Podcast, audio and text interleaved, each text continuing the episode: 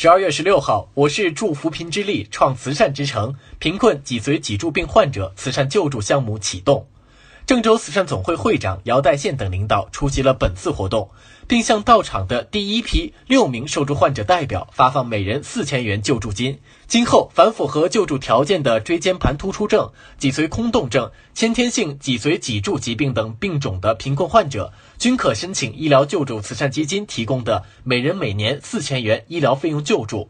此外，现场还成立了脊髓空洞症俱乐部，并带来了题为“承载生命之所托，感悟人生之精彩”等讲座。该俱乐部将为患者搭建患者与专家、患者与患者间的交流平台，倡导健康生活理念，传播健康信息，更好地造福病友群体，促进患者身心健康发展。在随后举行的学术会议上，来自国内的神经外科专家为基层医生带来。系统医学思路在脊髓空洞症中的临床应用、神经疼痛综合治疗新思路等精彩的学术讲座。据了解，自2014年郑州市中心医院捐资两百余万元与郑州慈善总会合作成立“银杏相伴，健康同行”医疗救助慈善基金时，迄今为止累计捐赠善款逾八百万元，发放救助金约五百万元，直接受益人数近万人。